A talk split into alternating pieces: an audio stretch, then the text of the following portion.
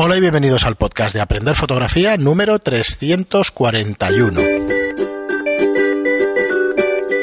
Hola, soy Fran Valverde y como siempre me acompaña Pera la Regula. Hola, ¿qué tal? Muy buena, espera. ¿Qué tal? ¿Cómo te encuentras? Hoy mejor, mejor, pero... Sí, sé que eh, días complicados. Sí, no sé, o sea, lo de la fiebre es lo que me ha trastocado. Sí. Mucho además, porque no, no estoy acostumbrado a tener fiebre. Sí, sí, yo tampoco, la verdad es que hace tiempo que no me pongo malo y... Pero el, otro día, cuando llegué del... la verdad. Cuando llegué del estudio...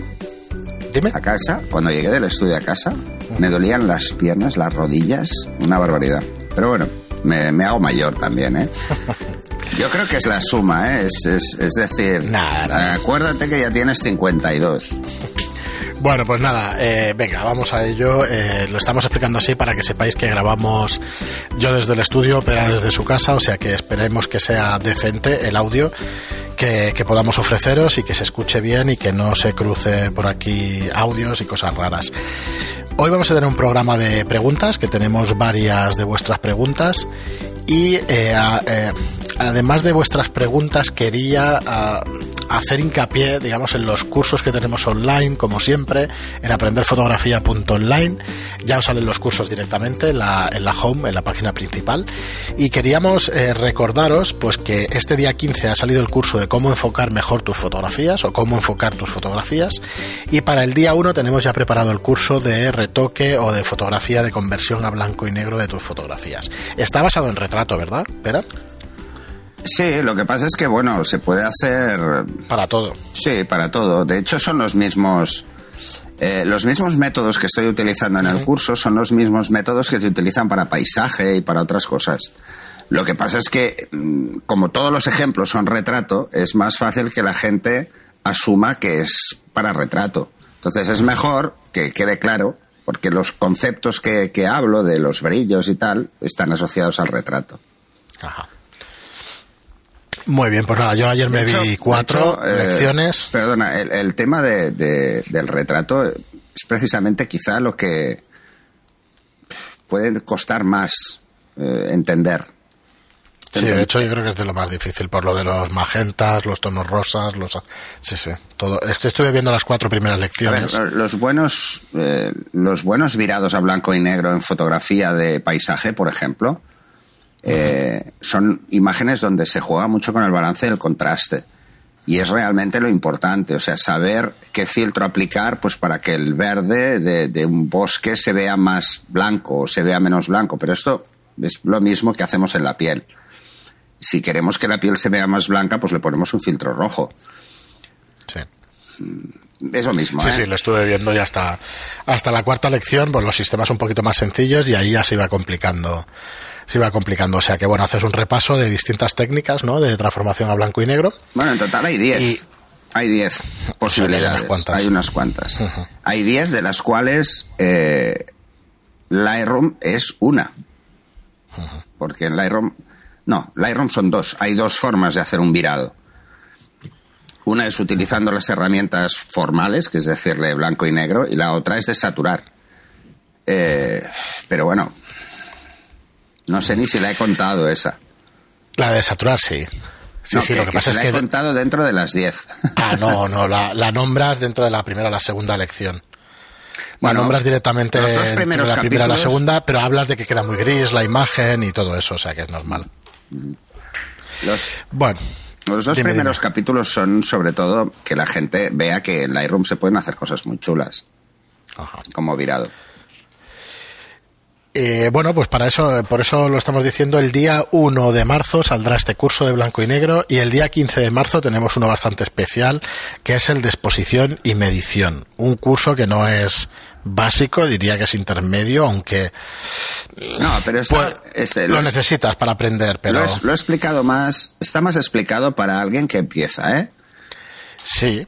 Para alguien que empieza, que sepa que, hayan la, que, que, tiene las opciones. Lo que pasa es que deben haberse visto el antes, el de cómo manejar la cámara. Sí. Y si puede ser, el de iniciación a la fotografía, el teórico. Sí. Pero, bueno, nuestra intención es eh, tener una serie de cursos para que el que empiece con la fotografía le podamos decir, mira, el, el curso número uno que tienes que ver es este, el número dos es este, el número tres es este, y que tenga un poco de guía a la hora de aprender, que es realmente lo que queremos nosotros, ¿no? Que estos cursos sean para, para aprender fotografía. El iniciado y luego ya pues los avanzados y eso, eh, los fotógrafos ya aficionados y que lleváis años y eso, pues que tengáis también contenido contenido pues un poquito más duro, dijéramos. Y nada, venga, vamos por las preguntas, pero... Bueno, la, idea es que haya cursos para todos los gustos, o sea, esto es así. De hecho, ayer lo, lo anuncié el de blanco y negro en Telegram. Lo espera mucha gente, ¿verdad? Y es que me lo había pedido mucha gente y entonces era un curso que además ya lo comentamos, nos apetecía hacer porque sabemos que mucha gente es muy fan del blanco y negro y quizás siempre tienen esa duda de, cómo hacerlo. Y una de las preguntas que, me han trasladado más eh, casi siempre es cómo los hago yo. Entonces, pues bueno, este curso viene a resolver las dos cosas. Por, una, por un lado, eh, qué métodos hay y por otro, cuál utilizo yo. Por eso el último capítulo es ver en diferentes tipos de fotografía eh, el que yo aplico ya con una acción que además ya tienen todos los alumnos que han pasado por el de Photoshop pero que la volvemos a, la, volvemos a poner en este. Sí, sí. No fe, no fe. A ver si lo puedo acabar, que a mí me interesa mucho. Ya sabéis que, con la Leica monocrome empecé el otro día a hacer mis primeros pinitos en blanco y negro y la verdad es que está chulo. Me gustó, me gustó bastante.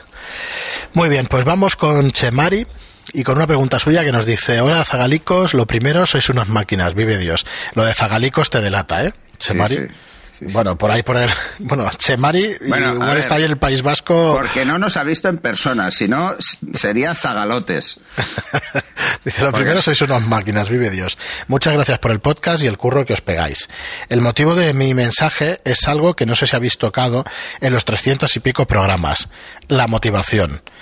Me gustaría conocer vuestra opinión al respecto. ¿Alguna vez habéis sentido desmotivación? ¿Cuál es el mejor antídoto? ¿Los profesionales tienen tiempo para ello o están tan centrados en el trabajo que no caen en este problema? Un saludo y seguid así, que sois lo mucho más mejor en fotopodcasting. Pues eh, gracias. ¿Sabéis cuándo llega? Cada vez que tienes que hacer la declaración de la renta o tienes que hacer el pago del IVA. En el resto no tienes En el resto no te desmotivas. No la desmotivación. Hemos tocado alguna vez el tema. Es implícita a cualquier trabajo.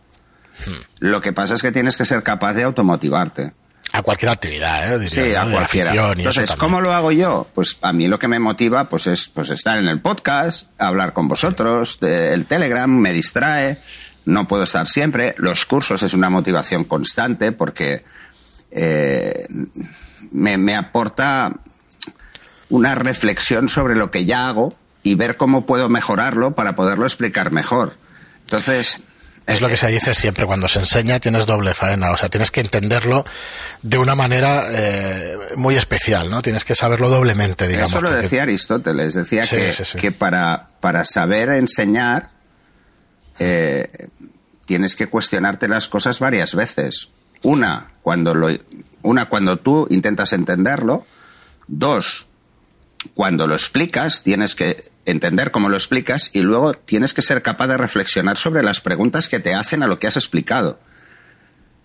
Porque eso puede ser dos cosas, o que no lo has explicado lo suficientemente bien, o que mm, porque tu mensaje no era el correcto, o porque tú ya no lo has entendido bien de entrada, y entonces generas más dudas. Entonces, todo esto, para mí el tema de la formación siempre ha sido un círculo que se retroalimenta Sí, yo te diría que como profesionales o es verdad que te llega tanto trabajo que a veces no te da tiempo a la desmotivación, digamos, o no. Eh, no te la planteas, como dices eso, tú. Eso es a rachas y duran muy poco. Eh, los momentos estos de, fotografía, los momentos estos de estrés supremo son temporales y todo el mundo lo sabe. Eh, hombre, igual sí que hay alguien que está todos los meses tan a full que no puede con su vida. Entonces, bueno, mm, yo, a mí esto me pasaba en, mi anterior trabajo ya hace unos cuantos años, porque ya ha llovido mucho, que era estar a full. Eh, no es lo mismo, no es lo mismo estar de ejecutivo que estar de fotógrafo, la verdad. Sí. Es, un tema, el tema de la desmotivación eh, en general, eh, para todo, para, para afrontar la vida. se crearon los hobbies para eso, para evitar desmotivarte, para tener una salida que te permita estar bien contigo mismo, que te permita tener la sensación de que todo lo que estás haciendo es por algo y porque disfrutas de otras áreas, ya sea la familia, ya sean los amigos, ya sea un hobby, cualquier cosa. La, yo no, no, no suelo desmotivarme. Suelo replantearme las cosas, pero desmotivarme no. Muy bien, bueno, a ver si en algún programa lo podemos tratar del todo y qué maneras tendríamos para, para coger de nuevo motivación, que sí que hemos tratado ¿eh? en alguno de los programas. Pero, puede quedar muy freudiano esto, ¿eh? No, no, no. Oye, pues eh, planteate una serie. Pues salte a. Eh, yo normalmente es lo que dices tú. Cuanto. Si te cansas de una cosa, quizá la debes dejar descansar, pero unas horas, porque en cuanto te pones a escuchar un podcast, empiezas lo que tú dices del Telegram y tal, es que te animas otra vez, pero enseguida. O sea, te dan ganas, cuando tú escuchas a alguien haciendo una actividad, te dan ganas a ti de hacerla. Eso es lo que quiero decir. Bueno, el mundo de la moda es muy desmotivante, porque va a rachas. Perdonar si se cuela alguna tos, aunque tenemos a, Super Javi, eh, pero no la puedo frenar. Es la tos esta de, del gripazo que no es difícil de frenar. Además, eh, he estado grabando un curso y, y claro, he aprovechado que estaba en casa para, para, acabar el curso y la verdad es que he forzado mucho más la voz. Eh, y, y, eso, entonces, eh, ¿dónde estaba? Ahora me he perdido. Esto es de la edad. La ¿eh? desmotivación, la desmotivación y tal que... No, yo creo que lo ideal es... es a mí, por ejemplo, lo que decía, el mundo de la moda me desmotiva bastante, pero ¿por qué me desmotiva? Porque es un mundo demasiado voluble.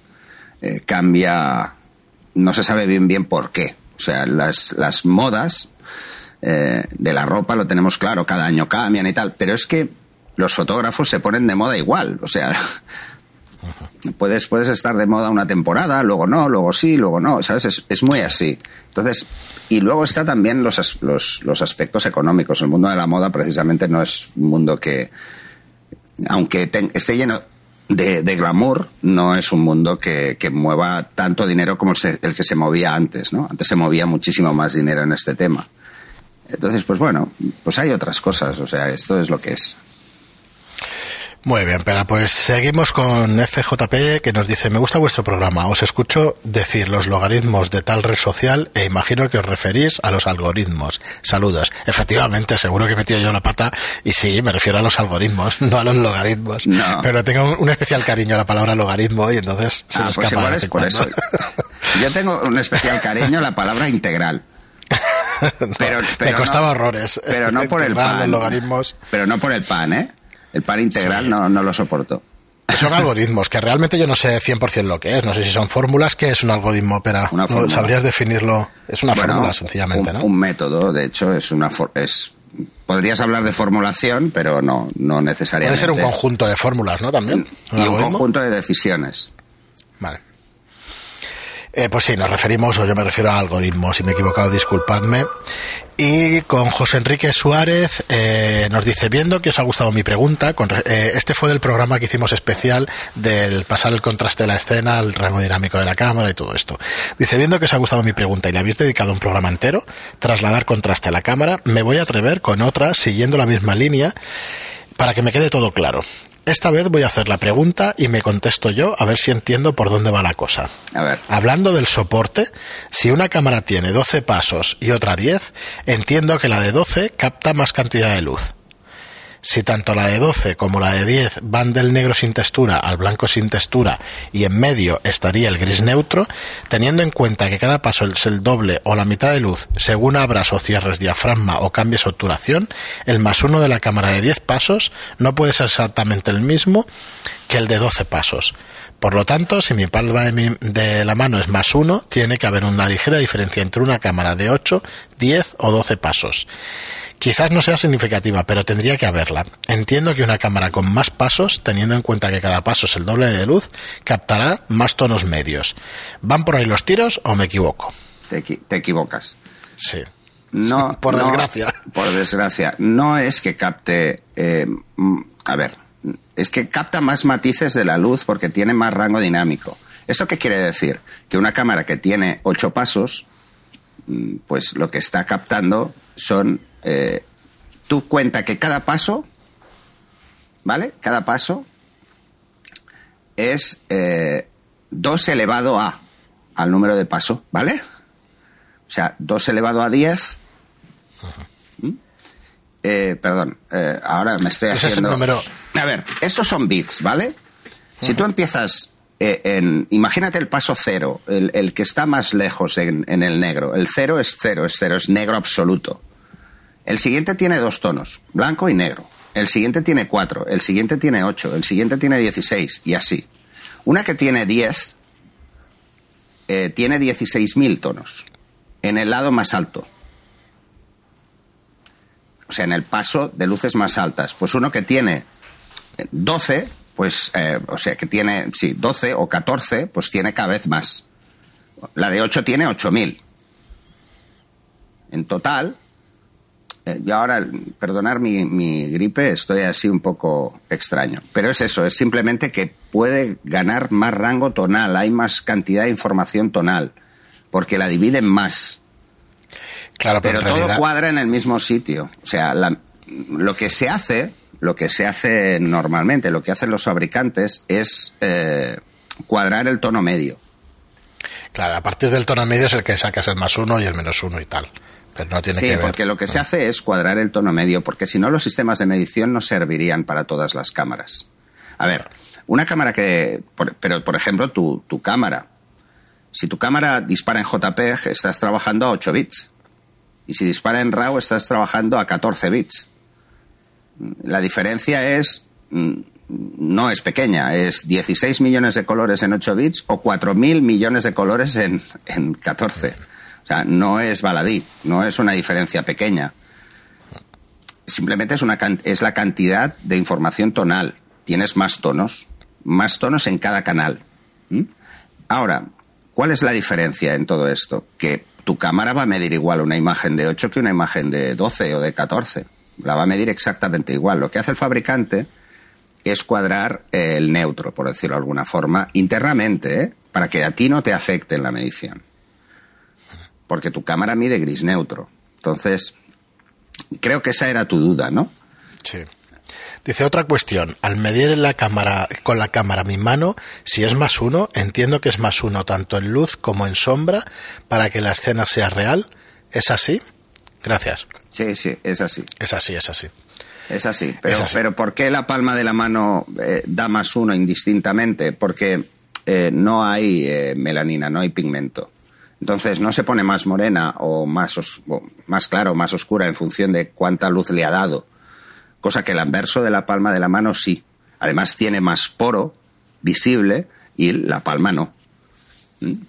Esto lo explicaba Ansel Adams, esto no es mío, esto es muy viejo.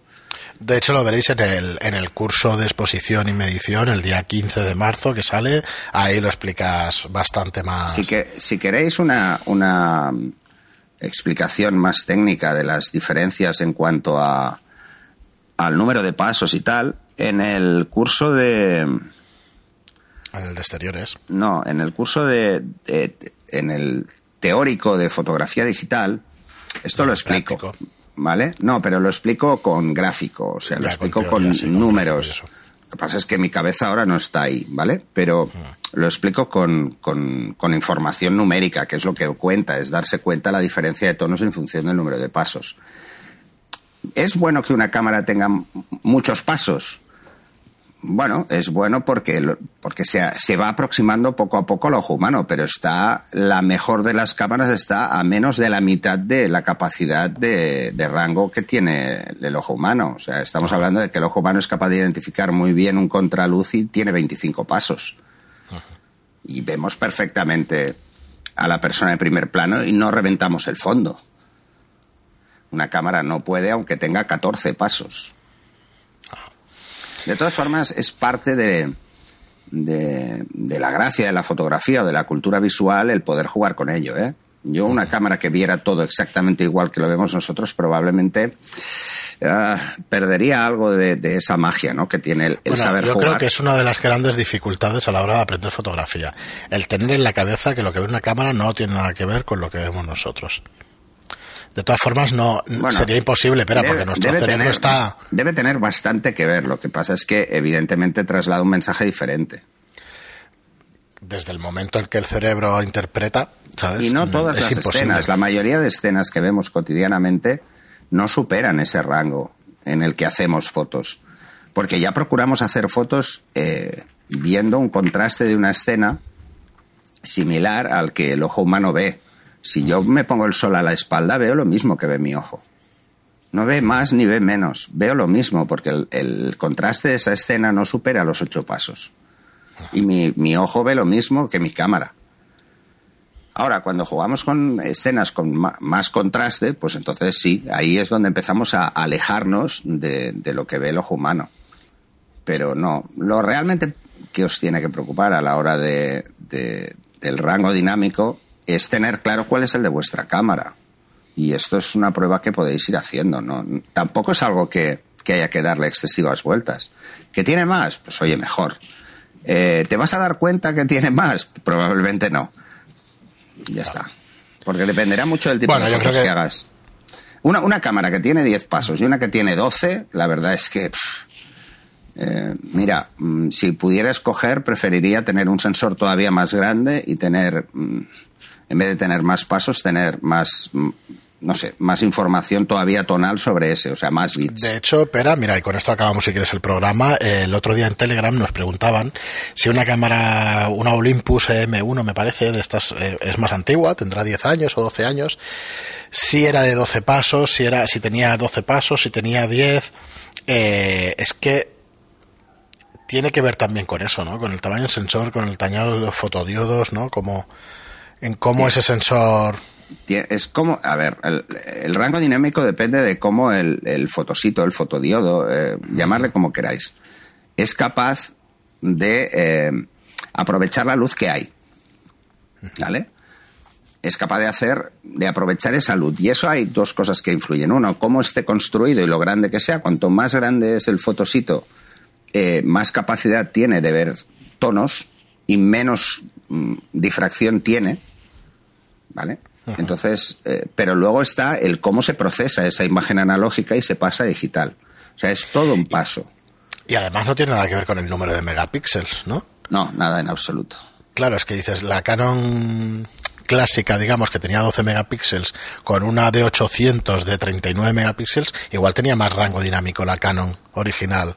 No, porque existe, también un, algo a tener en cuenta. La tecnología va evolucionando. Entonces el fotodiodo cada vez es mejor, los filtros cada vez son mejores. Fijaros las últimas cámaras que tienen más, eh, más megapíxeles, tienen cada vez los, los filtros más finos. Eh, cada vez se pueden hacer el filtro Bayer más fino, todos esos filtros se hacen más finos, más finos para evitar precisamente que degrade la imagen. Una de las primeras cosas que pasaba con las cámaras digitales cuando aparecieron es que todas estas protecciones que se hacían, todos estos sistemas que se hacían para evitar el moaré, para evitar una serie de cosas, lo que hacían era degradar tanto la luz que perdían nitidez con mucha facilidad. Entonces siempre se decía, no, es que hay que subir la máscara de enfoque. No sé si te acordarás. Sí, Pero se le decía a todo el mundo, ¿no?